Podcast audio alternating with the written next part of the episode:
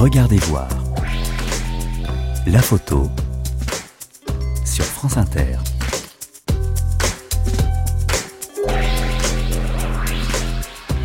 Bonjour et bienvenue dans Regardez voir, une émission de France Inter en partenariat avec le magazine Fichaille. Aujourd'hui, je vous propose de regarder une image, une seule. Twins, Roselle, New Jersey, 1967. C'est une photo en noir et blanc de la photographe américaine Diane Arbus. Vous avez déjà vu d'autres photos de Diane Arbus, des images inoubliables, un enfant blond qui grimace une grenade à la main, un géant juif chez lui avec ses parents dans le Bronx, le portrait d'une femme tenant sur ses genoux un singe habillé en bébé, un couple nu tranquillement assis dans leur salon, ou alors un jeune homme en bigoudi au regard singulier. Les êtres humains dans les marges des sociétés, les êtres humains délaissés, les handicapés mentaux faisant la fête, les gens gros, les gens maigres, les gens petits, sont pris dans l'objectif de Diane Arbus et nous regardent. Voici donc l'histoire de cette photo, une histoire écrite par Yannick Le Guillanton. Ensuite, je recevrai Dominique Versavel, qui est chef du service de la photographie et conservatrice en charge de la photographie moderne au département des estampes et de la photographie de la Bibliothèque nationale de France. La Bibliothèque nationale de France à Paris, qui conserve une vingtaine de tirages de Diane Arbus, dont celui des jumelles. Regardez voir. Brigitte Patient sur France Inter.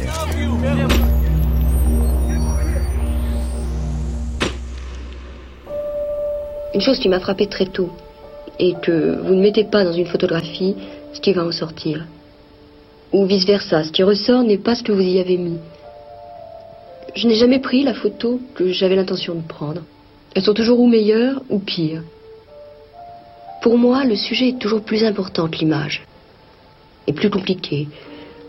J'ai de l'intérêt pour le tirage de l'épreuve, mais ça n'est pas sacré pour moi. Je pense vraiment que l'important, c'est ce que ça représente. Je veux dire qu'il faut que cela représente quelque chose. Et ce que cela représente est toujours plus remarquable que ce que c'est. C'est une photographie qui a progressivement colonisé les livres, les magazines, les rayons d'affiches et les cartes postales pour entrer au panthéon des images. Pourtant, lorsque dans les années 60, Diane Arbus s'échappe de New York pour se rendre à Roselle, dans le New Jersey, rien n'indique que ce cliché deviendra la signature de son œuvre. Deux petites filles posent sagement devant un mur clair. Au sol, le pavage de briques sombres se réveille sous les fines projections d'un peintre maladroit. Dans cet extérieur jour, pas de signe distinctif d'un lieu précis ou d'un moment de la journée. Les deux gamines occupent la partie centrale de l'image, un carré en noir et blanc. Le cadre légèrement plongeant capte leur petit corps depuis la cheville jusqu'à la tête. Ce sont bien des jumelles, des twins, comme l'indique la légende de la photo. Elles se tiennent l'une à côté de l'autre et posent devant l'objectif. Collées depuis l'épaule jusqu'à la main, on pourrait penser que ce sont des sœurs siamoises. Elles sont habillées de la même façon. Sur de fins collants transparents, une robe sombre en velours côtelé retombe sur leurs genoux. Un chemisier blanc s'échappe des manches qui couvrent les bras aux trois quarts. Un col s'évase sur la poitrine d'où émergent deux petites têtes. La première affiche un sourire tendre, alors qu'une moue se lit sur la frimousse de la seconde. Elles ont six ou sept ans. Pour parachever cette tenue conventionnelle, leurs boucles brunes sont retenues par un serre-tête blanc lui aussi on sent l'attention d'une mère pour qu'elles soient les plus belles. L'enjeu est de taille. Elle se présente au concours de jumeaux organisé à Roselle pour Noël. Un cliché tendre, plein de fraîcheur, presque une photo de famille. Une image qui fleure bon l'Amérique des classes moyennes, blanches, anglo-saxonnes et protestantes de Lyndon B. Johnson, le 36e président des États-Unis. Mais il convient de se méfier des clichés isolés. Il faut toujours les regarder avec attention. La gémellité est une curiosité génétique qui représente 1,25% des naissances. Une particularité qui excite l'œil de Diane Arbus tant elle a photographié ses miroirs, images doubles ou démultipliées. Kathleen et Colleen Wade, les deux gamines de la photo, ne sont pas les premières. Dans les années 50, la photographe rapporte déjà l'image d'un fœtus de deux sœurs siamoises dans le formol. Puis ce sont des triplés posant dans une petite chambre qui nous font pénétrer dans le monde du conte, de l'étrange. Diane Arbus recherche des personnages mimétiques qui se confondent par leur ressemblance ou leurs attitudes. De ses errances dans Manhattan et ses environs, elle abordera des personnes pour construire une thématique, un vocabulaire, une famille. Ce sont des bourgeoises maquillées portant ostensiblement leurs bijoux, attablées dans un diners, des jeunes femmes vêtues des mêmes imperméables dans une allée de Central Park, ou ces pin-up au maillot de bain identiques sur la plage de Coney Island. Des personnages qui, par leur ressemblance, rejoignent le monde des contes, des rêves, de la mythologie. Des figures qui, comme le sphinx, nous interrogent. Qui est qui? Qui pense quoi? Quelle conscience émerge de ces corps? Le monde des contes rejoint souvent celui de la philosophie ou de la psychanalyse. Diane Arbus connaît bien la littérature shakespearienne, l'univers de Dante, de Nietzsche, de Lacan. Elle n'est pas insensible à celui de Freud non plus. Dans l'inquiétante étrangeté, le psychanalyste décrit ce phénomène de confusion. La fausse reconnaissance de l'autre ou l'angoissante présence d'un autre moi qui vient des profondeurs de notre intimité. Cette angoisse, c'est celle du doute. Un phénomène qui laisse parfois penser que les objets articulés, comme les poupées, les automates ou les sujets en cire, sont des êtres animés. Diane Arbus s'empare de ces figures désarmantes pour nous propulser dans un monde alternatif. Quand vous regardez une photographie, vous ne pouvez jamais ignorer la présence du photographe. Il se passe toujours deux choses. Une impression de familiarité et puis le sentiment que c'est absolument unique. Mais il y a toujours pour moi un point où je m'identifie à eux. Lors d'un voyage à Londres, Tian Arbus photographiera même les mannequins du musée Tussaud. À sa suite, des cinéastes de films d'horreur prolongeront ce répertoire soi-disant inoffensif du monde de l'enfance. Les clowns dégaineront leurs couteaux, les poupées leurs dents acérées. Les jumelles de Diane Arbus auraient même inspiré le spectre qui apparaît dans Shining de Stanley Kubrick en 1980.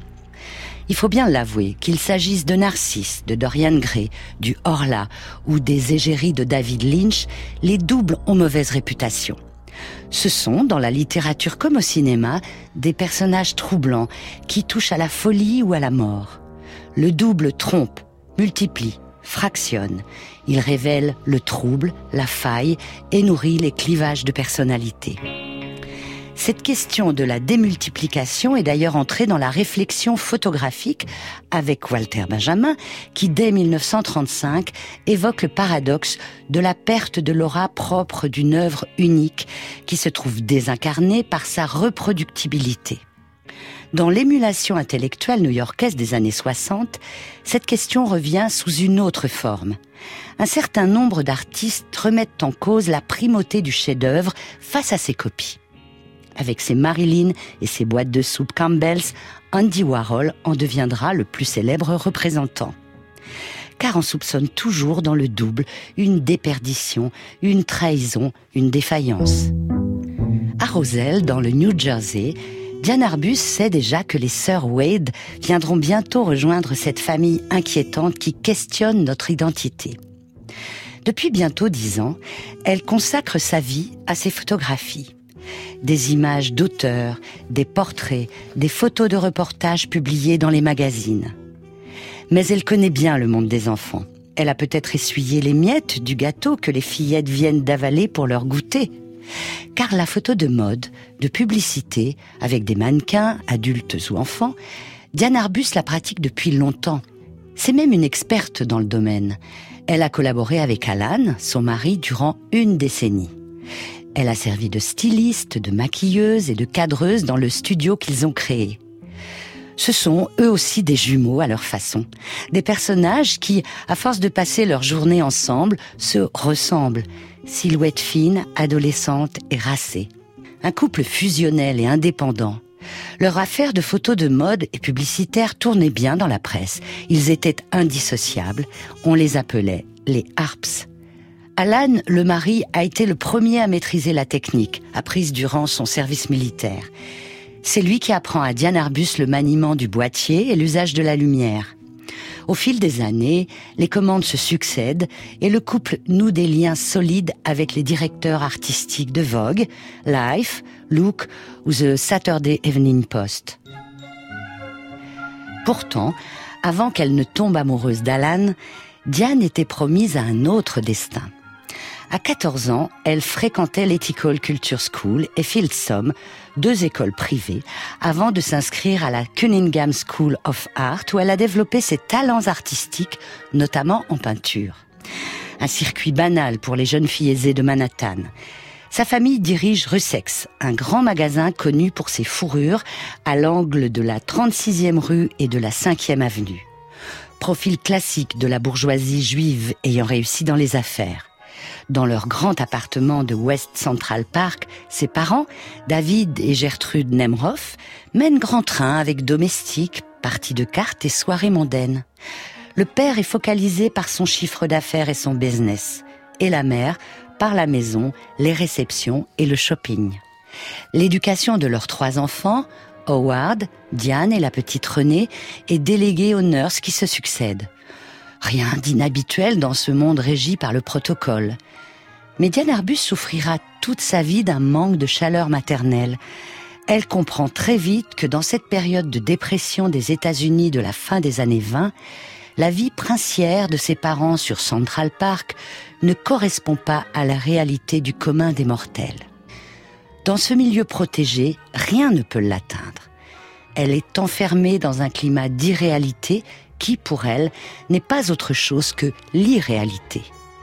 Plongée dans ce demi-rêve, ce clone d'Alice au pays des merveilles sera durant toute sa vie à la recherche du vrai, déconstruisant sans cesse ce que son éducation lui a appris. Les adultes qu'elle connaît portent tous des masques. Dans ce monde de tartuffes, les sophistiqués, les hypocrites, les suffisants jouent la comédie. Ils mentent effrontément pour parvenir à leur fin. Cette authenticité derrière laquelle elle court, la photographie la lui apportera par instants. Des instants de grâce figés pour l'éternité sur sa pellicule. Tout le monde a ce désir de vouloir donner de soi une certaine image. Mais c'en est une toute autre qui apparaît. Et c'est cela que les gens remarquent. Vous voyez quelqu'un dans la rue, et ce que vous remarquez essentiellement chez lui, c'est la faille, toute notre attitude est comme un signal donné au monde pour qu'il nous considère d'une certaine façon. Mais il y a un monde entre ce que vous voulez que les gens pensent de vous et ce que vous ne pouvez pas les empêcher de penser. Et cela a un rapport que j'ai toujours appelé le point de rupture entre l'intention et l'effet. Je veux dire que si vous observez la réalité d'assez près, si d'une façon ou d'une autre vous la découvrez vraiment, la réalité devient fantastique. Vous savez, c'est réellement fantastique que nous ressemblions à ce à quoi nous ressemblons. Et c'est cela qui ressort parfois dans une photographie. Au milieu des années 50, la photographie commerciale vit son âge d'or.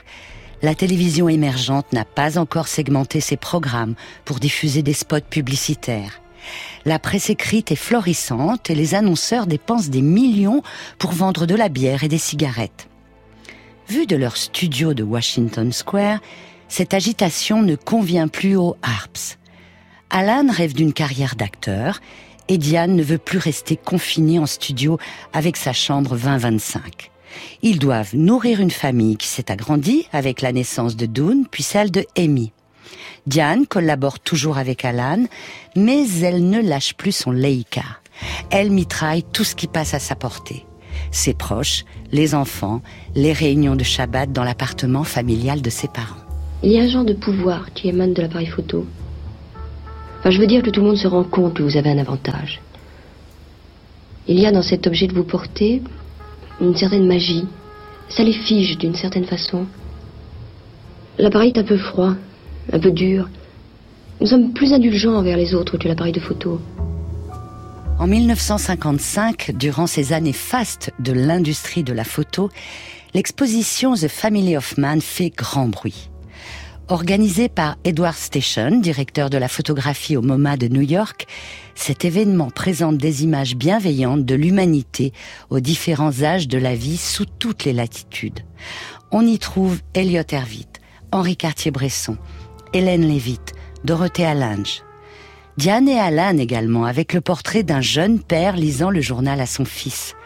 Une vision qui appartient déjà au passé avec la nouvelle génération de photographes tels que Robert Frank et Louis Forer. Diane Arbus est sensible à leur style, à leur cadrage inédit d'où sortent parfois les visages. Une recomposition du cadre au profit du rythme, de la lumière et de l'ombre. Une façon de créer des images qu'on appellera bientôt l'esthétique de l'instantané une modernité qui séduit Diane Arbus comme Gary Vinogrand, Lee Friedlander ou Bruce Davidson. Des photographes qui choisissent d'explorer une autre Amérique, celle des coulisses, de l'étrange, des contradictions et du secret. Diane va progressivement abandonner sa collaboration avec Alan pour se consacrer à ses propres sujets. Elle a besoin d'un mentor qui l'accouchera et lui permettra de s'exprimer librement elle a déjà suivi, il y a bien longtemps, l'enseignement de Bérénice Abbott, puis celui d'Alexei Brodovitch, le fameux directeur artistique du Harper's Bazaar, mais c'est sa rencontre avec Lisette Model qui sera déterminante quand elle s'inscrit à son cours à la New School en 1958.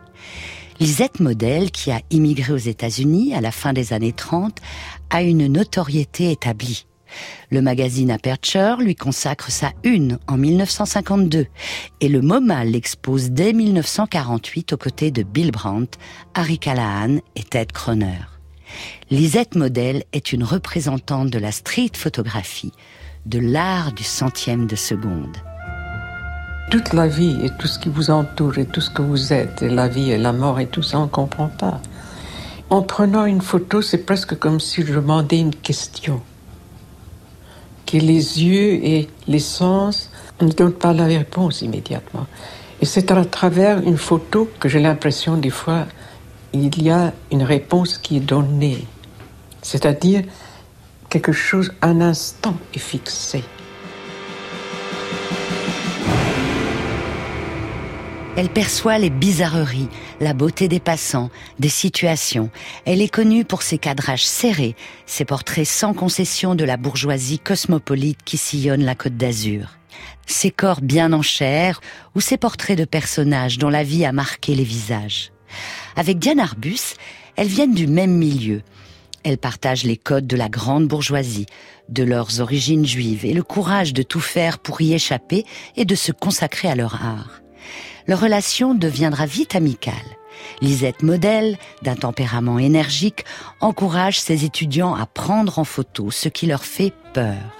Elle les invite à errer dans New York et ne photographier que ce qui les frappe comme un coup de poing. Elle parvient aussi à faire sauter les verrous et les inhibitions de Diane, comme en témoigne Patrick Rogiers, son biographe, au micro de Kathleen Evin en 2006. Elle a suivi euh, des cours euh, avec Lisette Model, qui est une femme tout à fait étonnante parce que c'est une toute minuscule petite bonne femme adorable, autrichienne d'origine européenne et qui a vécu aux États-Unis. Elisette Model, notamment sur la promenade des Anglais à Nice, a photographié des, des gens assez gros, des gens assez forts, des gens assez riches, des gens assez opulents. Et alors cette toute petite bonne femme, Lisette Model, avec sa petite permanente, etc., euh, s'agenouillait et photographiait au fond ces gens avachis euh, sur des chaises de plage comme des titans. Et euh, Lisette Model a, été donc euh, le professeur de, de Diane Arbus. Et Diane Arbus lui disait, Lisette, euh, je ne sais pas ce que je veux photographier, je ne sais pas ce que je veux être, il faut que je trouve. Et Lisette Model lui a dit, écoutez Diane, rentrez chez vous et réfléchissez. Quand vous aurez trouvé, vous reviendrez me voir. Et c'est là qu'elle a dit cette phrase assez euh, complexe et ambiguë, parfois mal interprétée, mais qu'on peut analyser de manière juste.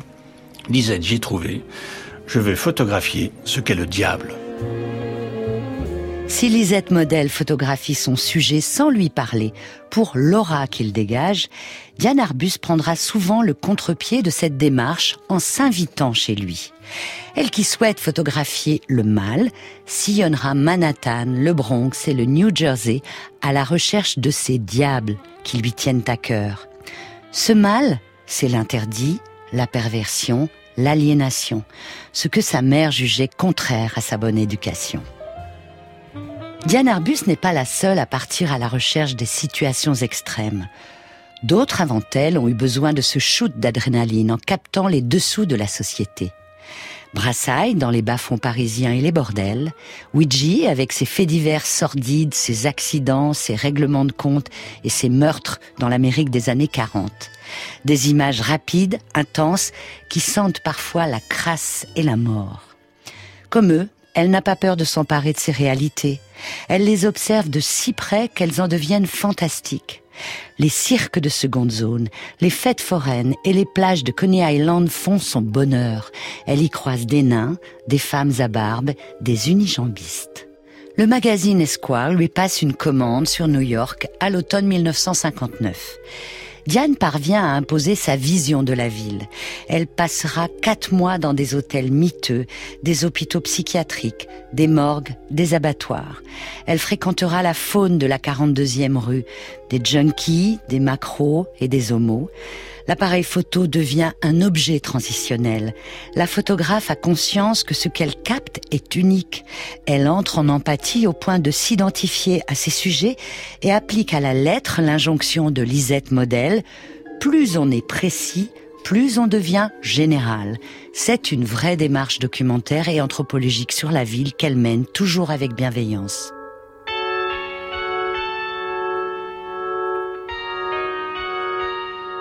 Dans ce New York des années 60, le travail de Diane Arbus a la chance de rencontrer des magazines de plus en plus audacieux. Leur mise en page change. Ils laissent les photographes s'exprimer plus librement. On recherche de nouveaux portraits. Diane n'a plus peur d'approcher ces modèles qui deviennent de plus en plus singuliers. Lisette Model admire son courage avec les nudistes, les androgynes et les mourants devant lesquels elle ne détourne pas les yeux. Diane abandonne bientôt le rectangle du 24-36 pour le carré du 6-6. Elle imprime aussi sa marque avec un flash de forte puissance. Ces photos carrées, centrées, ont une grande simplicité et une force d'évidence qui laisse toute la place au sujet. Ce goût pour une nouvelle approche de la photographie héritée de Robert Frank et Louis Forer, on le retrouve dans New Documents, une exposition organisée au MoMA en 1967 par John Sarkovsky, le successeur d'Edward Station. Pour Diane Arbus, c'est l'heure de la consécration. Elle quitte les pages des magazines pour rejoindre les cimaises de l'institution aux côtés de Lee Friedlander et Gary Vinogrand. Si ces deux derniers photographes bénéficient de la reconnaissance de leur père et partagent le même espace central, Diane Arbus a le privilège d'exposer son travail dans une salle à part. Au total, ce sont 32 images qui viendront s'accrocher au mur. Avec cette exposition, le style documentaire entre au MoMA. Douze années sont passées depuis Family of Man. C'est l'heure de la face cachée de l'opulence. Une nouvelle génération de photographes émerge. Une génération dont l'objectif n'est pas de recréer ce qu'est la vie, mais de la comprendre, précise le nouveau directeur photo du MoMA. Les jumelles de Roselle sont exposées en bonne place et en grand format avec d'autres photos bien connues comme le travesti avec ses bigoudis et son pull en V, l'enfant à la grenade, le couple d'ados habillés en adulte.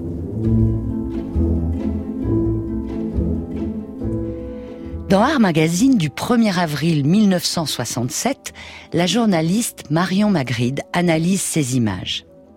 Il suffit d'avoir un jour regardé dormir une personne proche pour comprendre qu'on peut déceler sur son visage une étrangeté inattendue. On ne regarde jamais personne impunément. Une fois qu'on a regardé les photos d'Arbus sans détourner les yeux, on s'y retrouve nécessairement impliqué. Quand on a croisé le regard d'un nain ou d'un travesti, une transaction s'opère entre le photographe et le spectateur. Dans une sorte de processus d'apaisement, nous sommes lavés des pulsions criminelles que nous avons osé regarder. La photo nous absout, dédouane notre regard. Au fond, la grande humanité du travail de Diane Arbus consiste à sanctifier une intimité qu'elle avait apparemment commencé par violer. Si la journaliste est tombée sous le charme de ces images, la presse n'est pas unanime et l'accueil du public est mitigé. Diane laisse traîner ses oreilles et les commentaires tombent comme un couperet. C'est laid, cruel, déformé, répugnant. Pour un grand nombre d'entre eux, elle devient la photographe des monstres, des frics. J'ai beaucoup photographié les phénomènes de foire. Ce furent même les premiers sujets que j'ai photographiés. Et cela m'a toujours formidablement exalté. Il y a une qualité légendaire chez les monstres. C'est comme un personnage de conte de fées qui vous arrête pour vous demander la réponse à une énigme. Réduire son œuvre au monstre, Diane a du mal à le supporter.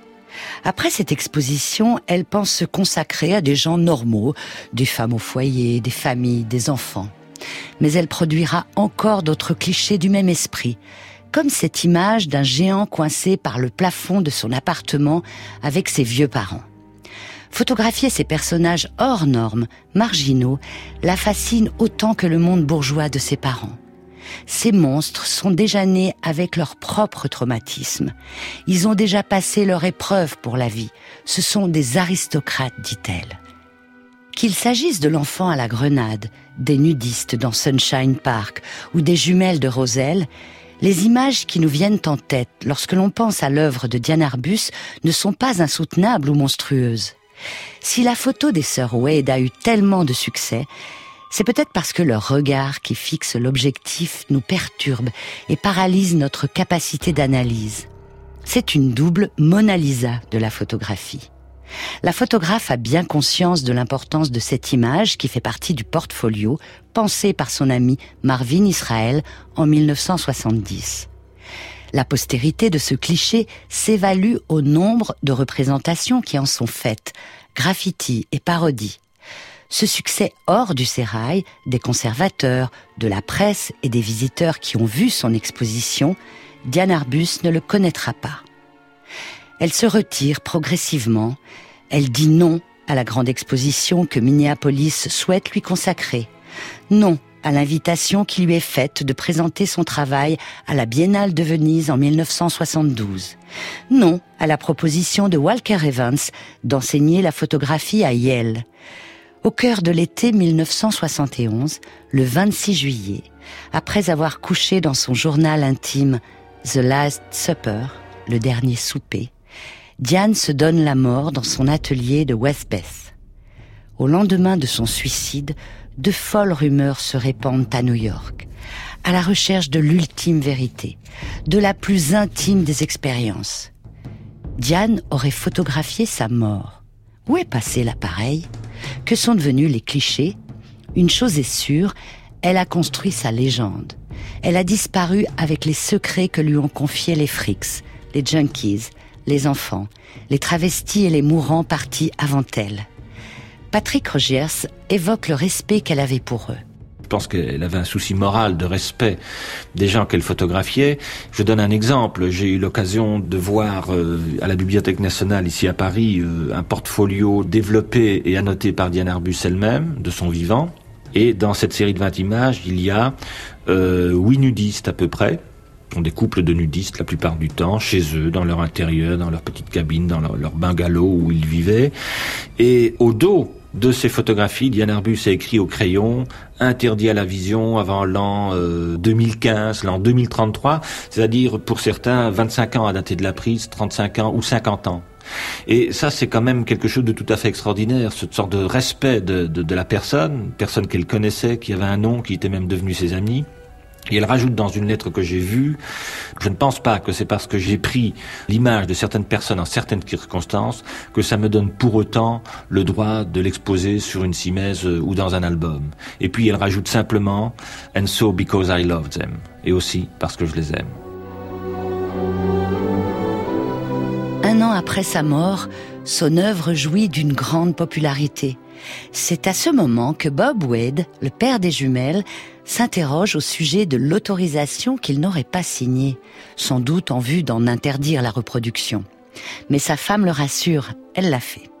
D'ailleurs, une image originale des fillettes signée par l'artiste accompagnait cette demande. Heureuse famille que sont les Wade puisque, sur le marché des enchères, cette photo s'est vendue chez Christie's plus de 550 000 euros en novembre 2014. Car il faut bien parler chiffres devant le succès posthume de Diane Arbus. La rétrospective du MoMA en 1972 a attiré plus de 250 000 personnes.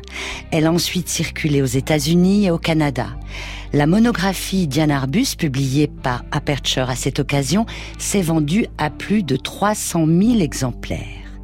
D'autres grandes expositions dédiées à son œuvre ont circulé en Australie, au Japon, en Nouvelle-Zélande et à Paris au Jeu de Paume en 2012. Comme Robert Frank et Louis Forer sur les pas de leurs aînés, Walker Evans, Bérénice Abbott ou Dorothea Lange, Diane Arbus a écrit un nouveau chapitre de l'histoire de la photographie.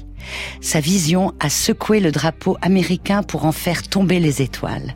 Son empathie a fait sortir de l'ombre les déglingués, les minorités, les excentriques pour nous montrer une autre face de l'Amérique.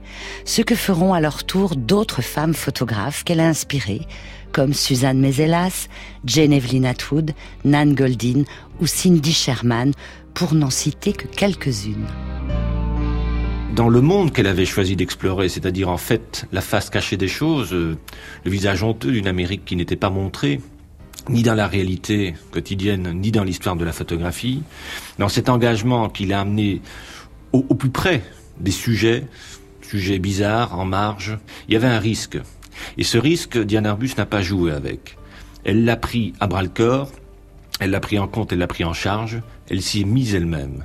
Et en conséquence, je, crois qu'il est logique que quelqu'un d'aussi sensible, quelqu'un d'aussi vrai, quelqu'un d'aussi authentique, quelqu'un d'aussi généreux en définitive, soit atteint par le monde qu'elle rencontre. J'ai mis en exergue une citation de Kafka, qui est un de ses auteurs préférés, qui je crois résume bien le titre de, de, ce livre, euh, Le rêve du naufrage, et la phrase de Kafka est la suivante, j'ai passé ma vie à me retenir de la démolir. Sioran disait que l'écriture est un suicide différé. Diane Arbus n'a pas différé son suicide plus longtemps qu'elle ne pouvait. Donc c'est vrai qu'en définitive, le suicide a un sens déterminant par rapport à la portée de l'œuvre.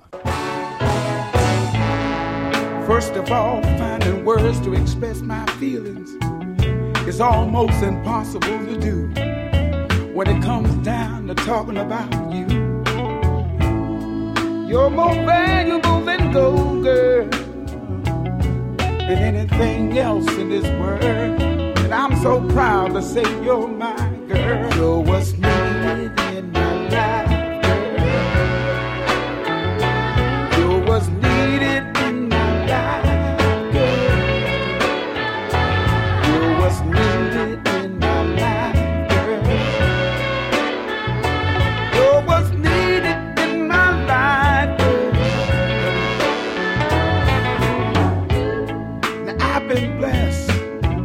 not only just me. So many people that have met you, I'm sure they will agree. You're so considerate of others, so heavenly. You're everything,